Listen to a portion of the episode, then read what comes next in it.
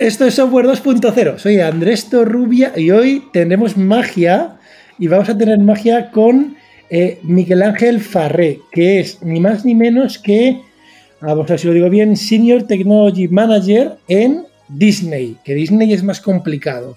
Hola Miguel, ¿cómo estamos? Muy buenas, pues bien, bien, ¿qué tal? Muy bien. Oye, Disney. Eh, Disney es más que, el, más que Mickey Mouse, ¿no? Cuéntanos a día de hoy, 2021, qué es Disney. Bueno, es, difícil decir, ¿no? Sin dejarme nada, pero bueno, podemos empezar. Tenemos los parques, tenemos los canales de noticias, eh, ABC News, tenemos todos los canales de deportes de ESPN, tenemos Lucas, tenemos las casas de efectos especiales que estaban con Lucas, tenemos Marvel, tenemos los eh, estudios de animación propios de Disney, los de los canales de tele, o sea, es, un, es algo bastante grande, bueno, y todo lo de Fox que acaba de llegar y Disney Plus, también un canal de televisión, de, internet, de streaming. Exactamente. ahí, tenemos, bueno, Marvel, has dicho una serie de cosas, ABC News. Eh, ¿ESPN qué deporte es? Eh, sería un poco como lo que era el Gold TV, el Gold TV, pero para todos los deportes e incluso las ligas universitarias. O sea, cualquier deporte está en ESPN. De acuerdo, perfecto. Sobre todo, sobre todo con mucho énfasis en Estados Unidos, ¿no? Exactamente. Aunque también en, América Latina también. Perfecto. Oye, y, físicamente tú estás en Europa. Cuéntanos dónde estás y, qué hace Disney donde tú estás. bueno, yo estoy en, Berna, pero Disney tiene una oficina en, en Zúrich, un centro de, investigación que está conectado a la, ETH, la Universidad Técnica en, en Zúrich. Eh, y bueno, está allí porque uno de los padres de los, de los computer graphics eh, es, catedrático en esa universidad y eh, Disney quería tenerlo en, en, sus filas y él está muy bien en Zúrich, o sea, es catedrático allí, su grupo es enorme, tiene un impacto brutal. Y dijo, no, yo me quedo en Zúrich y Disney luego le ofreció, bueno, y si te abrimos una oficina aquí, y ahora justo delante de lo que sería su despacho de la, de la ETH, tiene las oficinas de Disney. O sea, puede ir andando de, uno al otro y compagina las, las dos tareas. Por eso tenemos oficina en Zurich. O sea, uno de los padres de, digamos, los gráficos por ordenador. Exactamente. Sí, sí, uno de los padres de, todo el tema de shaders. Eh, luego creó también muchas de las físicas de simulación. Eh, también está él detrás. Eh, por, ejemplo, por ejemplo, Physics de NVIDIA es una startup que él creó con estudiantes de doctorado, que luego NVIDIA compró y luego NVIDIA se movió a Zurich.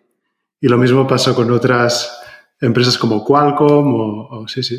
Increíble, FISX, ¿no? FISX es una opción, si los que seáis además jugadores y tengáis tarjetas gráficas de NVIDIA, FISX es una opción que si te metes ahí en el botón derecho en el desktop te pone FISX y son los efectos de física, ¿no? Cuando los juegos juegas y las cosas explotan en 100.000 trozos y rebotan, ¿no? Eso es ese, cálculo que, a lo mejor no es exactamente como la física, pero la gracia está en que sea suficientemente parecido y rápido. Eh, es eso, ¿no? Yo no sabía. Yo, yo siempre lo he visto como un efecto que lo puedes decir, pues que se haga en esta tarjeta gráfica o en, o en, o en CPU, ¿no? Y se hace más rápido. Pues qué interesante. Oye, eh, Cuéntanos tú, qué, qué formación tienes y cuéntanos cómo acabas eh, trabajando en lo que quizá para muchos puede ser eh, la meca, ¿no? Trabajar en, Disney. Cuéntanos tu trayectoria. Bueno, eh, yo hice telecos y como todos los telecos, pues acabamos haciendo un poco de todo y, bueno, a ver dónde nos, dónde nos metemos, ¿no?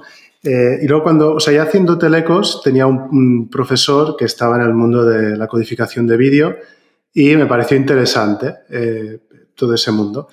Eh, de allí eh, empecé a trabajar con él mientras estudiaba, hacer algunos, algunas cosillas de videocoding y tuve la oportunidad de hacer mi proyecto final de carrera en Disney, en, la oficina en Zurich, para intentar crear a partir de, o sea, trabajamos con unos prototipos de pantalla que se llaman teles autostereoscópicas, que básicamente, resumiendo muy rápido, serían teles 3D para las que no necesitas gafas. Eh, entonces, claro, eh, la idea es, tú le entras eh, más de ocho fuentes de vídeo a esas teles, y luego tienen como, delante de la pantalla tienen como eh, una, lámina que lo que hace es eh, proyectar diferentes píxeles a diferentes eh, posiciones, con lo cual en cada ojo ves una imagen diferente y se crea esa ilusión de profundidad.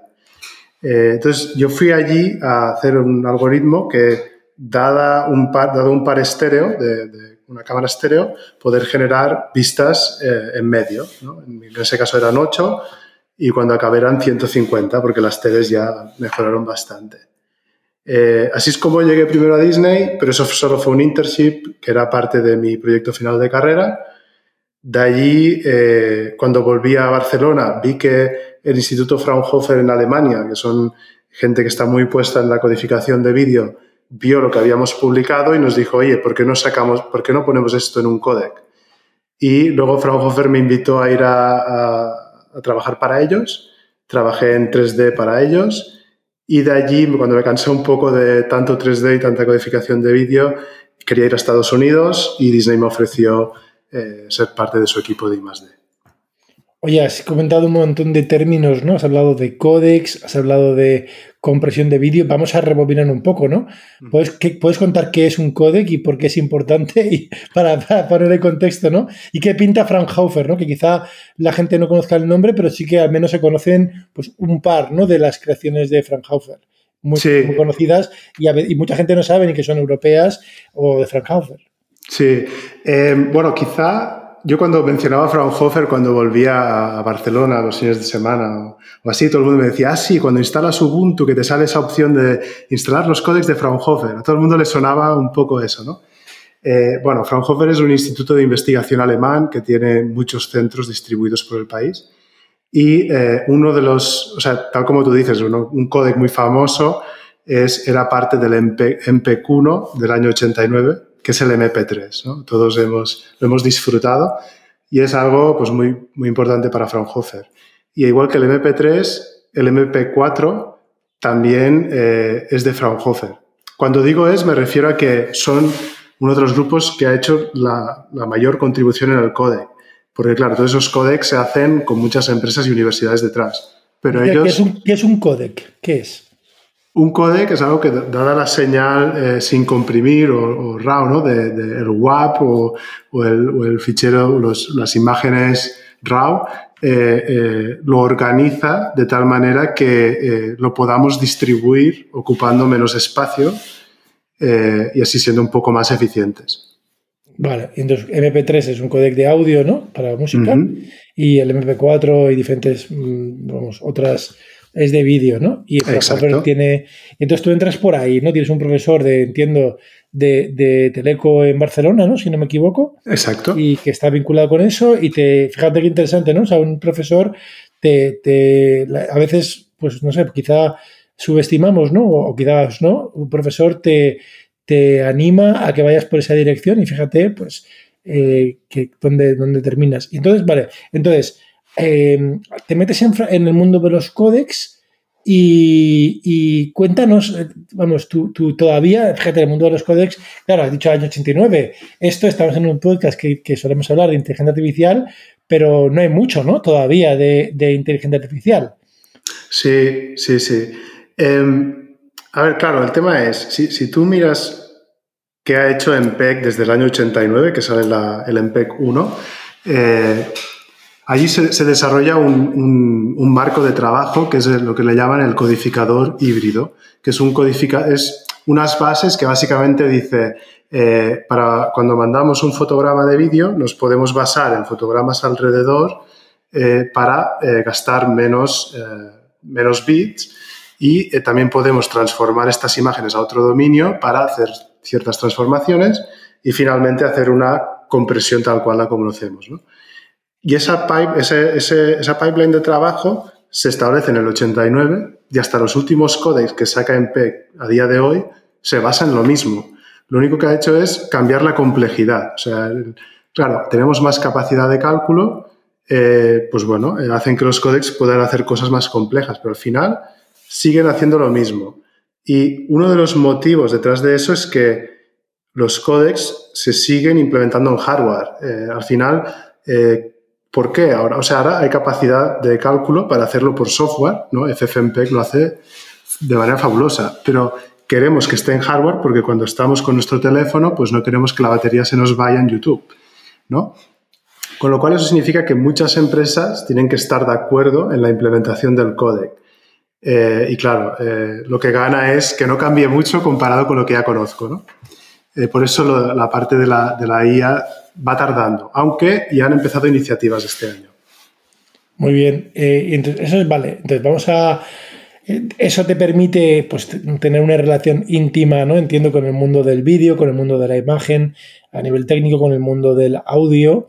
Y, ahora, y después de un proceso, pues, como has comentado, ¿no? Terminas trabajando en Disney. ¿Qué, ¿En Disney está ese paradigma o, hacéis cosas con inteligencia artificial, con aprendizaje automático?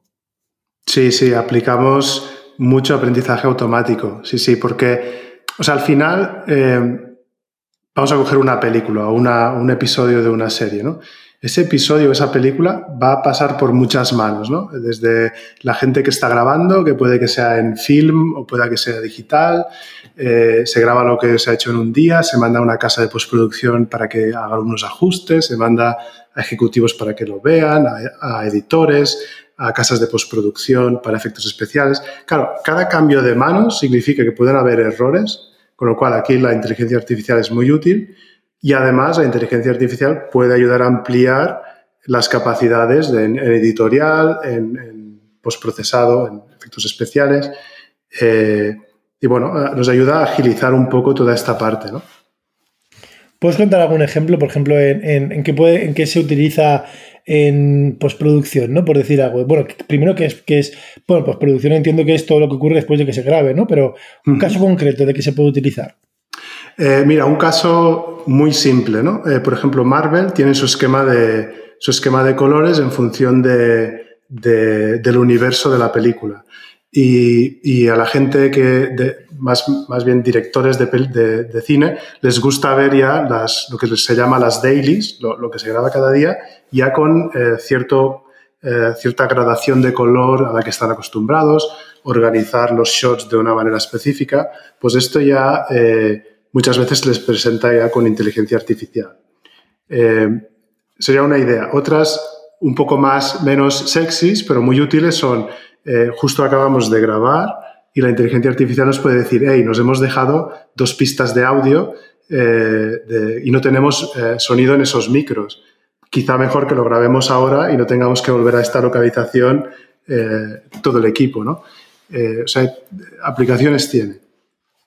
Interesante. Oye, y en. Esto es hoy en día, ¿no? Entonces hacéis un montón de cosas hoy en día y estamos hablando del mundo cine, ¿no?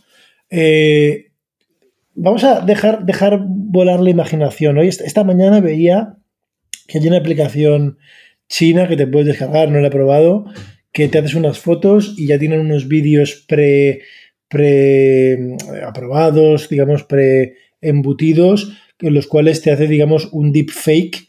Eh, esto lo he visto esta mañana, ¿eh? eh y yo me acuerdo cuando te puse el guion de esta entrevista, ponía que cosas se podrán hacer en 5 o 10 años. y esta mañana he visto que ya hay una aplicación china que te grabas y te clava tu cara en varias películas.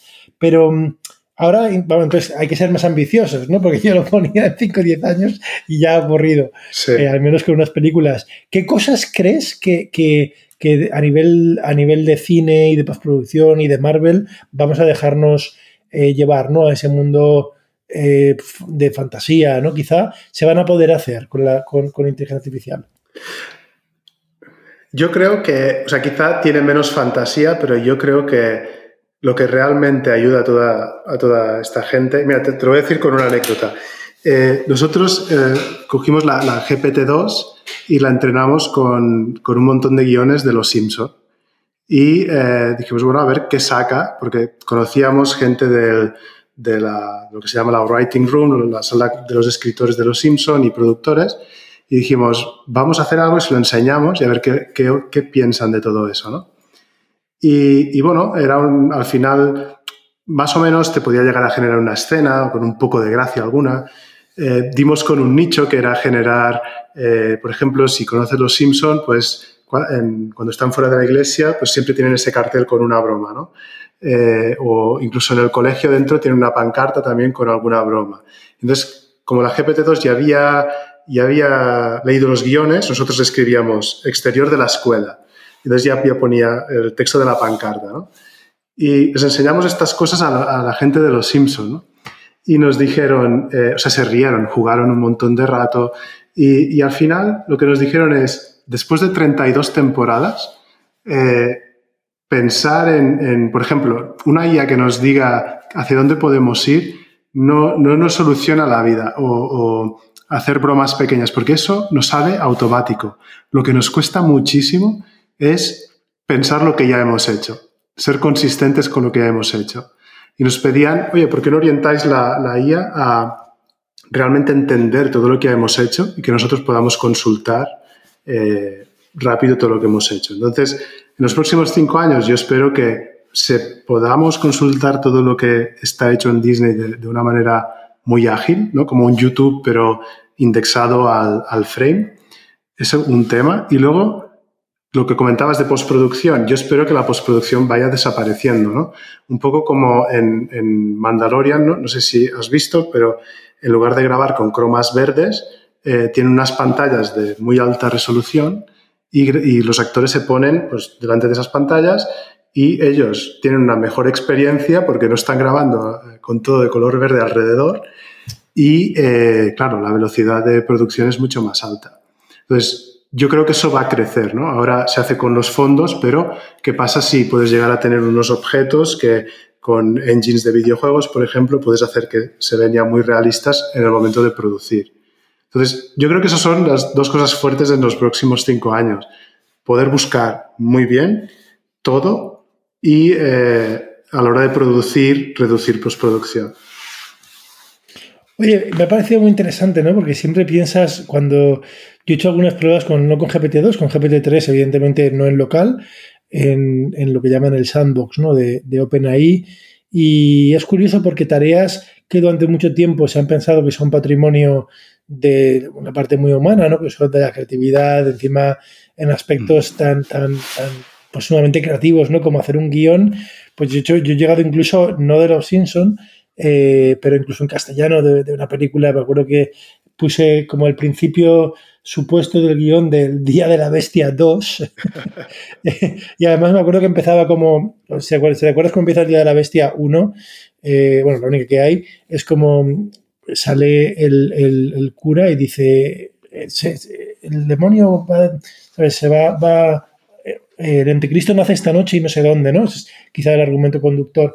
Y, y lo, yo hacía la broma, ¿no? Y, de, hecho salía una cosa divertida, que, efectivamente pues no se puede utilizar como, como guion porque a día de hoy pues tienen un problema, ¿no? Y has dicho una cosa muy interesante que, sea, a corto plazo la, la, siguiente broma suelen ser muy divertidas y suelen hacer muy bien, pero patinan mucho en un concepto que es de, consistencia, consistencia en largo, o sea, en, amplio contexto, ¿no? O sea, toda una película, estos sistemas te pueden hacer posiblemente versos en poesía, que encima es muy figurativa y, tienen ya de jugar con, unas reglas más o menos eh, vamos, a nivel de rima más o menos sencillas, más o menos, pero que algunos ordenadores pues, las puede como mínimo medir, pero en espectros, ¿no? Con los, en, en, en, hilos narrativos, ¿no? En esquemas narrativos complejos, sabes que, que, muchas veces hay varios, ¿no? Está el concepto este, que una vez lo sabes, te, te deja hecho polvo. A mí me pasa,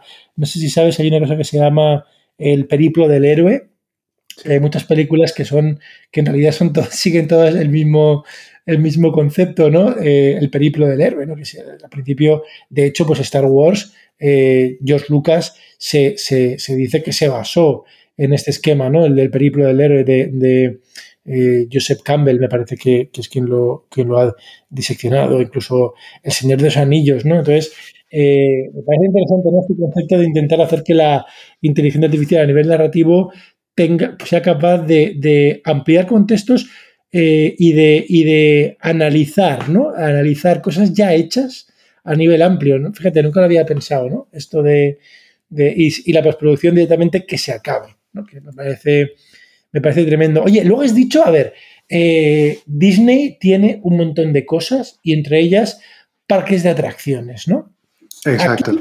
Aquí, tienes tú una cosa, ¿no? Que contar, ¿no? Del mundo de los parques de atracciones. Eh, ¿Los puedes contar de, un proyecto tuyo que tienes que es curioso? Sí, sí, mira. Eh, de hecho, yo estuve una temporada trabajando para, la gente de los parques y eso da para, para seis podcasts porque es un... No sé, a mí me, gusta la tecnología, pero allí estás en el, en el, limbo entre tecnología y magia. Es una pasada. Tienes artistas, eh, arquitectos, ingenieros. Eh, claro, tú ves ver un arquitecto haciendo una casa en AutoCAD o haciendo un castillo de, de, parque de atracciones, ¿no? O un ingeniero eh, aeronáutico con otro haciendo una montaña rusa, haciendo... o sea, eso es espectacular, ¿no? Y, la, historia esta que, comentas es de... Estaba en ABC Television Group cuando estaba en Los Ángeles, trabajando allí, y el, CTO de esa división era una persona que le encantaba trastear, ¿no? Era, estabas en una reunión con él y estaba montando un dron, estaba, siempre, siempre estaba haciendo algo. Y, y, le gustaba que a mí también me, me, gustaba trastear, con lo que me comentaba alguna cosa de vez en cuando. Y después del Día de Acción de Gracias me viene con un palo de escoba y un, había hecho como un, como un péndulo invertido, que lo había puesto al final, con un pincel para suavizar el movimiento y le había puesto una GoPro encima. Me dijo, creo que esto, eh, mejorándolo un poco, sería muy útil para grabar noticias, ¿no? porque te da una altitud que no tienes cuando vas a pie. Eh, y también sería útil para conciertos, para deportes, eh, vamos, para eventos donde no puedes llevar una grúa y me dijo, ayúdame a, mejorar esto. Y yo sabía que en los parques pues hay muchos expertos en, robótica y, eh, y, empecé a buscar pues, gente que publica en, de los parques de atracciones y vi que es una especialidad que se llama, eh, no lo voy a decir bien, es como tele, telecommandment, no, sé exactamente cuál sería la palabra, pero manejar algo remotamente. Eh, y ese era el tipo de gente de robótica que necesitaba. Y fui, al, fui a lo que eran sus oficinas, eh, les, enseñé el palo y empezamos a cambiar pues, la escobilla y el péndulo invertido por motores y sensores. Y creamos algo al final que era como un palo selfie antes de que se popularizaran, pero que la cámara en lugar de apuntarte a ti, apunta hacia afuera y que eh, básicamente cuando tú lo desplazas hacia arriba o hacia abajo, los motores van ajustando, la, van nivelando la cámara. Eh, y bueno, entonces eh, lo hicimos muy fashion con controles eh, naturales, en el sentido de que no había joysticks ni nada. Si tú rotabas el palo, cambiaba el ángulo de la cámara. cosas muy, un poco académico, pero que nos parecía súper chulo y a nivel de diseño también. Y luego lo pusimos delante de cámaras reales, ¿no? de gente de ESPN y de gente de ABC. Y nos dijeron, no, no, esto fuera, tiene que haber aquí unos joysticks. Nos, nos dieron una vuelta a, lo que, a todo lo chulo que, que nosotros veíamos, ¿no? Pero bueno, fue súper útil, eh, sacamos un prototipo real y nos marcamos un reto de decir, oye, si queremos que esto se productice, tiene que, que ir a algún sitio serio. Y dijimos, venga, a los Oscars. Y eh, pasamos, para llevar tecnología a los Oscars, tienes que pasar sus controles. Y te voy a dar un detalle muy simple, ¿no? La cámara que teníamos era, creo que era una Sony, que, una Alpha 7 creo, que graba 1080p creo. Y eh, para el feed de vídeo era 720 lo que necesitábamos. Y le pusimos un conversor. Y eso para la gente de los Oscars era un disparate, ¿no? Era, estás añadiendo algo que si falla, nos va a fallar todo el feed de vídeo. O sea, esto no puede ir aquí. Y lo de wireless, olvídate. Todo tiene que ir por cable, que aquí no puede fallar nada, ¿no? Y bueno, al final llovió, los motores se mojaron un poco, no funcionó muy bien, ya te puedes imaginar. Pero bueno, fue la prueba de fuego y eh, tenemos la patente de estos sistemas conjuntamente con DJI, que bueno, todo lo que sea gimbals tiene mucho. Y, eh, y, bueno, ahora se productiza, hay una empresa que lo vende. Si buscas en Google DigiBoom, verás eh, este palo de, de selfie aumentado que hicimos que sirve, que es como eso, pues una escoba muy grande, ¿no? Ahora luego pondré, en la descripción del episodio pondré el, pondré el palo este, ¿no? De, el palo. Oye, y ahí, eh, esta es grabación, ¿no? Antes has comentado el proyecto que, comentas al principio, estaba pensando, este de que no sé cómo has dicho, las, las, las monitores que, eran 3D sin gafas, ¿no? Eh. Autoestereoscópico. Te tenía una pregunta. Estos monitores autoestereoscópicos, ¿qué ha pasado con el tema del 3D? Ahora, pues ahora fíjate, yo veo que, igual vuelve, hace falta un resurgimiento, ¿no? Sabes que con, con Deep Learning ahora hay una tecnología que se llama NERF, eh, que es dado una grabación, o sea, bueno, dado una foto incluso, De un objeto, pues puede de alguna manera interpolar en realidad lo que era aquello en tres dimensiones y sintetizar eh, una cosa movido a un, lado, ¿no? Yo entiendo que lo que tú has comentado antes, ¿no? Que se hacía en diferentes planos, ¿no? No se hacía, eh, evidentemente, con ese tipo de, tecnología. ¿Ves que algunas cosas que se han descartado en el pasado porque los resultados no eran buenos eh, en el mundo, digamos, audiovisual, van a tener eh, un resurgimiento fuerte, no sé si en mayor calidad o democratizado gracias al deep learning? O, sea, desde tu óptica que estás en Disney, estás en un buen sitio, ¿no? Para ver ese tipo de tecnologías, ¿cuál es tu sensación? ¿O son cosas que suenan mucho, pero en realidad el mundo de la producción va por otro lado? Hombre, hablando del 3D en, concreto, es complicado, ¿no? Porque no había un, no había un estándar muy claro en ese momento de, por ejemplo, la tele con la que yo trabajaba para hacer experimentos tenía 8, vistas, ¿no? Eh, pero había teles con 150 vistas. No, había, no estaba claro si esto va al público en general, cuántas vistas queremos. ¿Y por qué es importante eso? Eso es importante porque eh, Claro, todos los test que nosotros hacíamos partían de una cámara estéreo. Entonces, eh, estas teles con 150 o 8 vistas cogían estas, este par de imágenes estéreo y hacían cortes pequeñitos en medio, con lo cual la distancia entre los cortes era muy pequeño, la sensación de profundidad que tú tenías en casa era todavía más pequeña que cuando llevabas gafas, ¿no? Que se podía trampear y hacer cosas aquí, ¿no? Pero al final fue, no funcionó, creo, por eso, porque no se supo estandarizar y decir, vale, eh, en casa con 24 vistas es suficiente para un comedor de tamaño habitual. Ese fue un problema y el otro fue la capacidad de, cálculo, claro. Tu tele está reproduciendo 24 vídeos a la vez, ¿no? Eh, sí.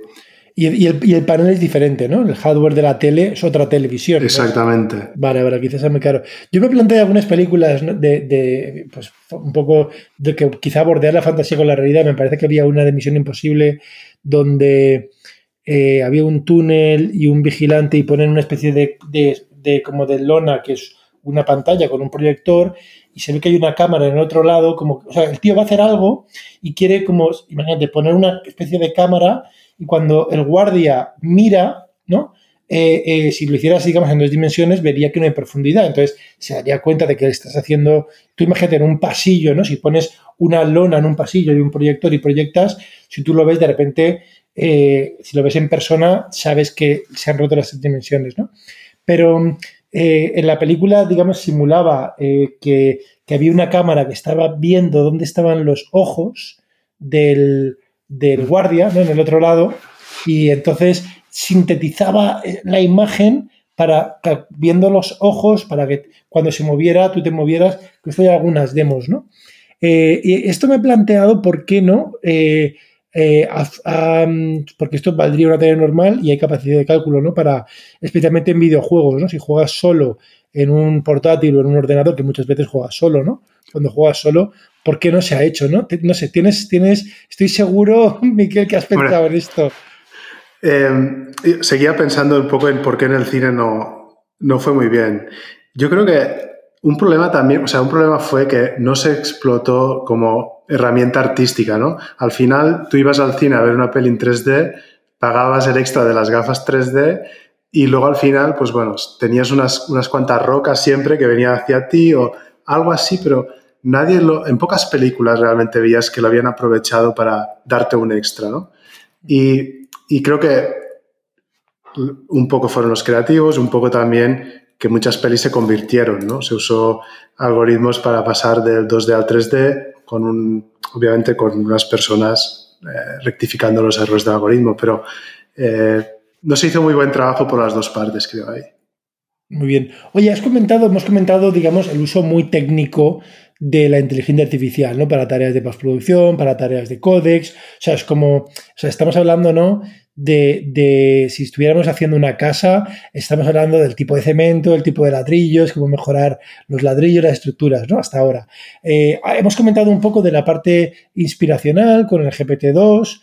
Eh, has comentado que, que, hay un uso, pues, desde para mí Nobel, que es eh, de contextualización y de búsqueda muy amplia. Muchas veces se habla, ¿vale? Y a lo mejor hay gente que, que, mm, que especialmente Pixar, ¿no? Durante mucho tiempo ha sido pues, una gran inspiración, ¿no? Porque los argumentos, había una magia que, que, que, hay quien duda, ¿no? De que, una de que, de que sistemas predictivos, las máquinas, eh, pues puedan tener esta chispa, ¿no? Eh, te quería preguntar, es una pregunta quizá un poco vaga, ¿no? O sea, eh, ¿hasta qué punto tiene sentido eh, involucrar a sistemas predictivos? Y voy a, poner esta palabra así un poco alejada, digamos, de la parte artística, ¿no? Es como lo menos artístico que pueda haber es un sistema predictivo. ¿Vale? ¿Hasta qué punto tiene sentido involucrar a los sistemas predictivos para pensar en nuevas películas, en nuevas tendencias, o esto sigue siendo como muy inspiracional, ¿no? O sea, de otra manera te lo digo, sabes que en las empresas se habla mucho de, de data driven, ¿no? De, uh -huh. de, de, empresas que se basan en datos, ¿no? Sí. A veces puedes pensar que estamos eh, incluso como, escla como, esclavizados en cierta manera, ¿no? Y quitamos la, el aspecto humano, el aspecto creativo, que a veces, no sé, te coges a Dalí, ¿no? El, el, el, el artista y, y, Dalí no, no sé, a mí no me, en, mi, en mi cabeza no lo asocio con data driven, ¿no? Lo veo más, no sé, loco driven, pero en sentido bueno, ¿no? En sentido exploratorio. En Disney, ¿cómo se vive esta intersección? Uh -huh. Mira, eh, si vamos a hablar de, siendo data driven, claro, por ejemplo, una serie de tele sería más data driven que una peli, ¿no? Uh -huh. Porque la, la, quieres mantener mucho tiempo. Eh, ejemplos de cómo usas datos en, en series para, para, que funcionen mejor, pues por ejemplo, eh, entendiendo la, complejidad que tiene una serie episodio a episodio. Eh, ¿Qué te da eso? Pues por ejemplo, tú mirando los datos de audiencia ves que una serie que funcionó muy bien de repente deja de funcionar. ¿no? Pueden haber muchos factores, pero primero es mirar si quizás algo tuyo. ¿no? Y, y, por ejemplo, eso lo vimos con, en una serie que, que, de repente bajó la audiencia y eh, analizando la, serie vimos que lo que había pasado es que la cantidad de tramas por episodio se había multiplicado por dos. Y eh, quizá el público que, que miraba esa serie, que quizá lo hacía mientras hacía otra cosa en casa, mientras cocinaba o lo que fuese, pues ahora ya no podía hacer las dos cosas a la vez. Y ya se aburrió de esa serie y se fue a otra. ¿no? Ese sería un ejemplo. Otro sería eh, ayudar a, entender un poco más la, percepción. Y te hablo no solo de, usar IA, sino sistemas que tengan IA y eh, personas detrás. ¿no? Un, algunos loops así más de lo que se llama Active Learning para complementar la IA con eh, la entrada de datos de personas. Eh, y aquí lo que vimos en, otra serie más, de, más para un público adolescente es que eh, mirando los guiones, daba la sensación de que dos personajes eran, eran muy amigos. Pero mirando el vídeo, la sensación era opuesta. Y incluso en esa serie fuimos a, ver el rodaje, incluso enseñamos esos datos a, a, los directores de la serie y nos dijeron, ostras, es muy curioso porque es que los, esos dos personajes son amigos en la vida real y a nosotros nos da la sensación de que son amigos, ¿no? Y en cambio, eh, con nuestros datos se veía que no, que incluso poniendo personas en, el, en, la ecuación, pues eso no estaba claro. Y esa perspectiva exterior pues ayudaba mucho al grupo de producción. ¿no? Serían dos ejemplos de data driven. Interesante. El otro día, hoy, en ese aspecto, me parece, tengo entendido que cuando se, se está haciendo una serie, has dicho esto de los dailies, pues muchas veces hay, no sé cómo se llamaría, pues, eh, digamos, estrenos con público de prueba, ¿no? Pilot, uh -huh. como, no sé cómo se llaman, ¿no? Los, eh, antes de sacar una especie de piloto, pero con gente seleccionada, ¿no? Sí. Y, y, hace poco leí que había una, había una empresa, me parece que era Disney, de hecho, que, imagínate, especialmente a niños, que a lo mejor un niño pequeño no le puedes hacer una encuesta, ¿vale? De, ¿te ha gustado la nueva película, no, sé cuál te podría decir, ¿no? La, la nueva película de Pixar, ¿no? Me, invento un nombre. Claro, el niño a lo mejor eh, es más viéndolo, ¿no? Cómo está, si está despistado y se pone ahí a jugar con el amigo, pues no le interesa mucho la película. Si está riendo, y me parecía que, que, ya por supuesto, ¿no? Con los padres informados y todos están contentos, ¿no? Porque ¿quién, qué niño no quiere ir a ver una película de estreno de estas, ¿no? Em, les grababan, ¿no? Y entonces me parece que con, con ella podían ver Mm, es muy, es muy, muy aventurado decir que están midiendo las emociones, porque es muy controvertido, ¿no? Que las emociones se puedan, se puedan ver, pero sí que es verdad que en un niño, al menos las reacciones externas, ¿vale? Que eso sí que es más objetivo, eh, las reacciones, si está riendo, pues parece que se está riendo, ¿no? El niño, y ahí también me parece que había un uso que, yo, que, que antes me parece que había gente, había adultos mirando, ¿no? O sea, estaban como viendo en el público las reacciones durante eh, una proyección de estas de, prueba, ¿no? Para ver cómo va la película y según eso, pues cambiaba, ¿no? Lo que te estás diciendo. ¿Esto está, eso es realmente así o, porque no sé si lo he leído o me lo he imaginado? No, no, claro, sí, sí, esto es así y, eso no viene de, o sea, creo que en Los en, en Hollywood esto se ha hecho de siempre con comedias, ¿no? Tú puedes, de hecho, muchas veces son risas enlatadas porque son unos puristas del audio, pero realmente hay gente allí y hacen una toma cinco seis veces y cambian el guion. O sea, el guion al final es una referencia de lo que va a pasar y van cambiando las, frases, las frases y escuchan la reacción y dicen, vale, esta es la buena. Vamos al siguiente. Ese sería el, origen de lo que tú estás comentando, ¿no? Eh, y sí, sí, de hecho, eh, a nivel así más eh, de publicaciones, creo que fue el grupo de Disney Research que estaba en Pittsburgh hace cinco años sacó un paper eh, sobre lo que estás comentando y eh, a partir de, los datos que sacaban de las caras del público podían predecir el, score, en, la puntuación en Rotten Tomatoes, por ejemplo. Sí, sí. sí, sí. A veces es un poco, hay una película muy antigua, ¿vale? Y va y, entra, sabes que siempre con la inteligencia artificial eh, en la mayoría de cosas, y esta cosa pues es muy poco, es muy, entre comillas, no tiene mucho riesgo, ¿no? Pero sabes que hay veces que para casi todo hay escenarios distópicos o utópicos, ¿no? Para casi cualquier cosa de inteligencia artificial, para el mundo del trabajo, ¿no? Pues gente que puede pensar que se cagan los trabajos y es una hecatombe y otro escenario es que hay muchos más trabajos y más bonitos, ¿no? Para todo. En este, para este caso concreto, el, el, escenario distópico sería que ya no, no hiciera falta, digamos, como tal público eh, para medir, porque un propio sistema predictivo podría hasta predecir, entre comillas, viendo, ¿vale? Entre comillas, viendo la película, eh, imagínate, ¿no? Es un poco escalofriante pensarlo, de cierta manera, ¿no? Que le pones, le pasas, bueno, pero, pero si lo piensas es al revés. O sea, podrías entrenar, a día de hoy no se puede porque, pero, pero es un tema de volumen, ¿no? Imagínate que entrenas un sistema con todas las películas grabadas y las puntuaciones y los reviews de IMDB de Rotten Tomatoes, de todo eso, le pones la película que acabas de, grabar a este sistema para que te diga, no, esta película, pues yo predigo que va a sacar un 7,8, ¿no?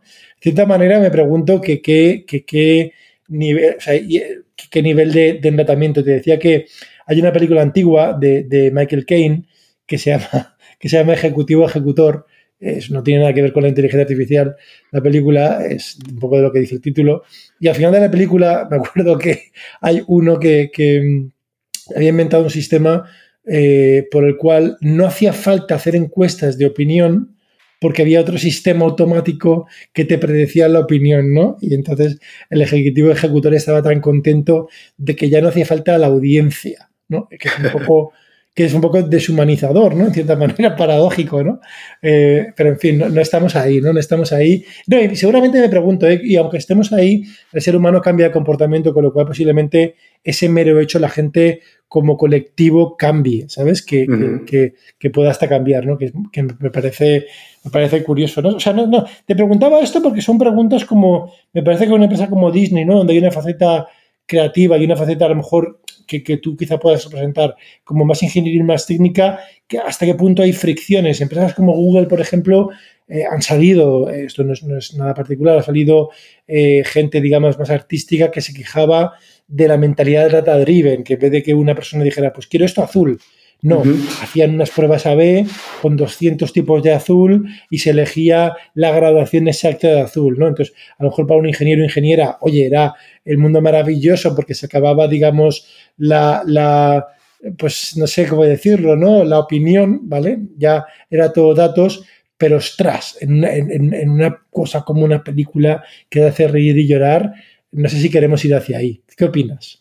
Eh, bueno, yo creo que todo es alinearlo, ¿no? O sea, es, es, es, como cuando te preguntan, ¿cómo es trabajar con eh, gente en Los Ángeles cuando estás en Europa, ¿no? Bueno, pues si sabes alinearte el, horario, pues puedes ser más productivo que estando en la misma zona horaria. Pues para mí esto es un, es un poco lo mismo, ¿no? Y te voy a dar un ejemplo muy sencillito. Eh, cuando se trabaja en una, en una película de animación, eh, una de las cosas que hace Disney es tener unas salas de reuniones gigantes, no sé, harán 80 metros cuadrados y todas las paredes están vacías ¿no? y es como un, un Pinterest, pero eh, analógico, ¿no? Van, van, poniendo, vale, me imagino el mundo de esta manera y empiezan a poner eh, pues cosas que van recortando y lo van pegando. Otro artista es muy bueno en arcilla, pues se pone allí a, hacer cómo se imagina el personaje ¿no? y el estilo que va a tener. Y claro, aquí pues si, claro, la gente técnica también está invitada aquí, ¿no? Y me acuerdo en una película eh, de los estudios de animación Disney que un ingeniero dijo, vale, yo no sé dibujar, pero cogió una, una de estas eh, redes generativas y empezó a aplicar estilos a partir de cosas que vio en la pared, ¿no?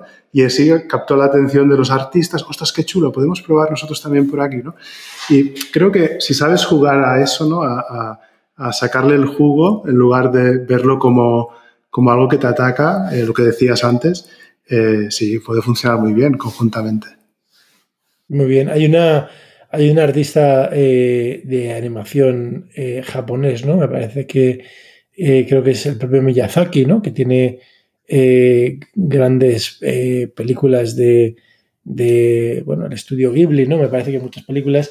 Y, y, claro, el tema, lo que tú dices, para mí la inteligencia artificial tiene muchas posibilidades, pero a veces, claro, mal, mal, hecho como todo en la vida, ¿no? O sea, mal hecho eh, se genera esto del valle inquietante, ¿no? O sea, que dan como repelús, sería no en castellano, ¿no? A veces ves cosas de, de cuando no está bien conseguido, eh, dan repelús, entonces un poco creo que, creo que si combinas, ¿no? Y ya das el último paso y que esté bien hecho, pues podrías llegar incluso a ser todavía más emotivo. No hemos hablado de, oye, imagínate que a un niño pequeño lo metes en una película, ¿no? Con, de forma sencilla. Joder, eso sería, de hecho, pues los niños, que en el fondo un parque de atracciones intenta llegar ahí, ¿no? O sea, los niños quieren vivir, ¿no? Estar en ese mundo, ¿no? A lo mejor con la tecnología podemos ayudarnos a, a, a traer los parques. Oye, eh, estupendo. Te quería preguntar, eh, eh, Miquel, por ir terminando, que hemos hablado de, de, de que estás en, en Zúrich, ¿no? Y bueno, has dicho que, que la Génesis, ¿no? Tenéis un centro de investigación, varios me parece que he entendido, ¿no? Uno en Los Ángeles, desde luego, eh, no sé si has mencionado otro eh, en otra parte de Estados Unidos y tenéis eh, otro en, en Zúrich. ¿Qué tipo de cosas hacéis? ¿Qué tipo de cosas eh, en los centros de investigación de Disney? Que ese es un concepto que al menos a mí yo no lo conocía. Ah, ¿Qué, qué se hace? En, en, ¿es, congelar, ¿Es descongelar a Walt Disney? O... más o menos, más o menos. Eh, bueno, hay un poco de, de, todo, ¿no? Desde cosas muy eh, un poco aplicadas, ya sea en los parques o en las películas o en las series, eh, a cosas ya un poco más, de, de, más fundamentales. Por ejemplo, hay mucha investigación en materiales, eh, porque, por ejemplo, tenemos robots en los parques que, que, funcionan, pues deberán trabajar, no sé, 14 horas al día, ¿no? Eh, esos humanoides muy realistas. Eh, pues claro, hay tipos de materiales para hacer la piel que solo Disney necesita. No, no hay otras empresas que tengan robots humanoides de esa manera. Por ahora. Por ahora. eh, claro, eh, luego también, ya siguiendo en el caso de los robots humanoides, eh, claro, esos robots están gesticulando la, la, boca, por ejemplo, todo el día. Eh, necesitamos poder simular qué zonas de, de, de, esos plásticos van a sufrir más con el movimiento, ¿no? Eh, necesitamos sistemas, claro, todos están cableados estos robots, ¿vale? ¿Qué cables se van a romper antes? ¿Cómo podemos utilizar eh, inteligencia artificial para repasar qué partes del parque pueden eh, sufrir el desgaste, ¿no? por ejemplo, sistemas de mapping de vídeo. Podemos usar cámaras para saber que todo está como debería y que la gente que vaya lo vaya a disfrutar. Eh, bueno, eso sería un ejemplo de, de, cómo, vamos, desde algo muy fundamental de materiales y luego cosas más aplicadas, pues por ejemplo, eh, en el mundo de las películas de animación eh, se utiliza el ray tracing, ¿no? Tiras rayos de luz y tú decidas cuándo paras de tirar rayos de luz en esa simulación. ¿Qué pasa? Que cuando tú eso lo haces con varios fotogramas y luego le das al botón de reproducir, ves un ruido en pantalla. ¿Y cómo reduces ese ruido? ¿no? Pues una opción es pasar muchas horas de, cálculo para que casi no se note, o la otra es usando inteligencia artificial para limpiar ese ruido. ¿no? Eh, ese sería otro ejemplo de qué hacen estos centros. Em, el centro en Zurich, por ejemplo, ha ganado dos Oscars. Eh, una de las, la primera tecnología fue en simulación de humos y el segundo Oscar fue en una tecnología que llamamos Medusa, que es un escáner de caras eh, que fue pionero en el mundo. O sea, teníamos, claro, la idea era, imagínate una bola que todo tiene eh, cámaras Canon eh, alrededor y te captura la cara para poder, poder aplicar efectos especiales encima, ¿no? Claro, cuando ya tienes esas cámaras con esas lentes tan buenas y eso no es suficiente, el grupo tiene la idea de por qué no usamos flashes y los disparamos de manera sincronizada para poder detectar eh, sombras en tu piel y que eso nos sirva para ser incluso más precisos. Y eso ganó otro Oscar, esta tecnología. Se ha usado en muchísimas películas del universo Disney. Increíble, ¿eh? Creo que es la primera vez ¿no? que, que que visualizo, ¿no? Que se pueda utilizar esto para ganar un Oscar. Siempre piensas, o al menos yo, ¿no? los Oscars, pues parece como un aspecto creativo, pero eh, que se pueda aspirar, ¿no? Siendo ingeniero, a plantearte que tu trabajo pues, pueda ayudar a ganar un Oscar, es increíble. ¿Qué, recomendarías? Estoy seguro que, que, tenéis un equipo de primera liga. Eh, estoy seguro que habrá gente que escuche el podcast que, que desde luego despierta, despierta eh, inquietudes, despierta pasiones. ¿Qué recomendarías a una persona que le interesara en el futuro trabajar en, un equipo como el vuestro? Mira, yo, en general creo, em, por ejemplo, seguir lo que se hace en, en SIGGRAPH es una muy buena entrada, ¿no? Es un, porque en SIGGRAPH puedes ver exactamente eso, gente que combina creatividad con eh, ingeniería, ¿no?